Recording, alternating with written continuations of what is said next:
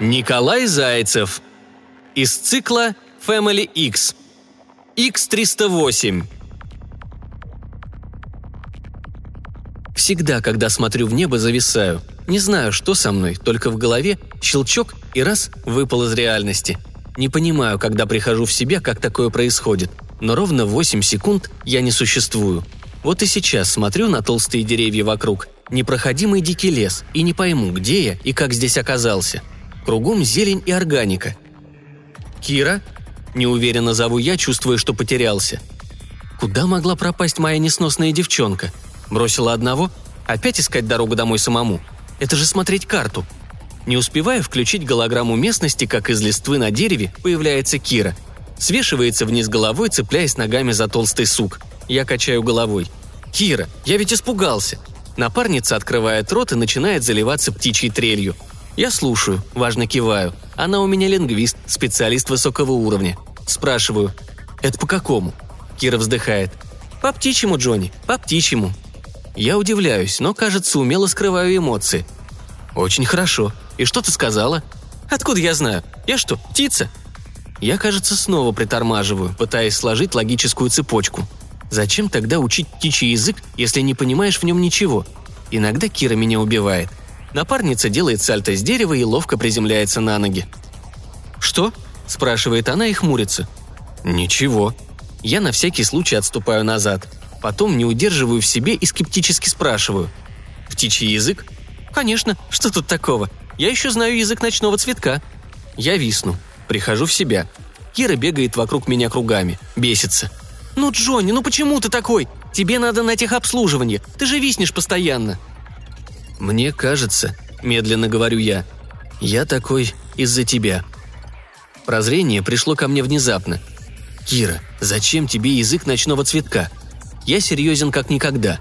Напарница мнется, старательно отводит глаза, пинает прелую листву. «Не знаю. Когда я с ним говорю, он раскрывается и начинает свисти. Я смотрю на подругу. Вот больше нам делать нечего.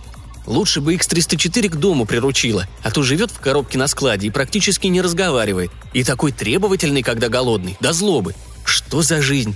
Разве такая разновидность бывает? Не успеваю высказаться, Кира не дает. Да, мне нравится, когда он расцветает. А расцветает цветок только тогда, когда я с ним говорю. В конце концов, я женщина, и мне нравятся мелочи вокруг. Я смотрю на ее хромированные руки и киваю. Кира – самая красивая женщина на этой планете и единственная. Другие не долетают и горят вместе со всем скарбом переселенцев в атмосфере. Мы первые и последние жители дикого мира. Не считая, конечно, X-304, но то особая жизнь, независимая, и, кажется, к нам не присоединившаяся. Сегодня день X. День, когда с неба падают горящие корабли. Необычное и незабываемое зрелище, полное огня, дыма, катастрофы и неровных останков от прилетевшей цивилизации. Надо посмотреть. Кира все еще продолжает надеяться, что среди обломков найдется жизнь. Я-то все давно понял и не хочу ее расстраивать. «Джонни!» – звенит колокольчиком голос Киры, и я отмираю. Смотрю на подругу. Та указывает в небо. «Началось!» В небе уже горят корабли. Без остановки они сыплются из космоса, разваливаясь на ходу. Опять пропустил начало. Я вздыхаю, но Кира настаивает. «Бежим!» «Конечно, бежим. Попробуй ослушаться. Потом после Кира починиться не сможешь. Или гайки так завинтит, что полдня руку не сможешь поднять. Знаю я ее». Мы двигаемся на предельной скорости на шум падения, в надежде найти среди обломков жизнь. Но она сама находит нас. И дело не в X-304, который несется на перегонки с нами, прячась в кустах и используя деревья, думая, что мы его не видим.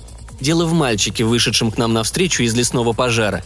Одежда на нем тлеет, и он ее снимает, вяло отмахиваясь от мух. Мы останавливаемся друг напротив друга. Я выключаюсь, но быстро перезагружаюсь, боясь потерять контроль над событиями. Мальчик вытягивает руку, указывая на нас, и восклицает. «Роботы!» Из кустов выскакивает X-304. Задрав трубой хвост, он бежит к мальчику, громко и обидчиво мяукая. Есть хочет и жалуется на нас, не понять, что первое – Ко мне так никогда не бегал. «Кот!» – еще больше изумляется космонавт-переселенец. «Приветствуем тебя, жизнь!» – говорит Кира и поднимает руку в жесте мира. «Ну-ка, ну-ка!» – говорит мальчик, делает несколько шагов к напарнице и открывает у нее грудной люк. Кира терпит. «О боги, вы такие старые!» – выдает ошеломленно мальчик, считывая информацию. Кот тоже такой старый? Где у него технологическое окно? Я хочу посмотреть». «Кот?» Переспрашиваю я и зависаю, открыв справочник. Слишком много информации, долго грузится. Выходит, жизнь – животное? X304, догадывается и Кира. Значит, вот как его зовут. А как зовут тебя? Майки. Мои родители. Губы мальчика предательски подрагивают. Где они? Вы не видели моих родителей?» Кира присаживается на корточки, гладит жизнь по голове и начинает заливаться птичкой. «Здорово», — восхищенно говорит Майки. «А ты ничего, хоть и старая. Меня научишь?» «Научу». Кира терпит и это. «А что умеешь ты?» – спрашивает Майки меня. «Строить», – отвечаю я. Лучше всего у меня получается закапывать. В последнее время только и делаю, что рою ямы, а потом их трамбую. Я вспомнил про космические обломки и переселенцев. Я обязательно научу Майки этому важному делу. Но не сегодня. «Пойдем», — говорит Кира и поднимается. «Твои родители должны выйти к базе. Майки доверчиво берет за руку мою напарницу, потом скептически оценивает меня и тоже берет за руку. Втроем мы делаем первый шаг –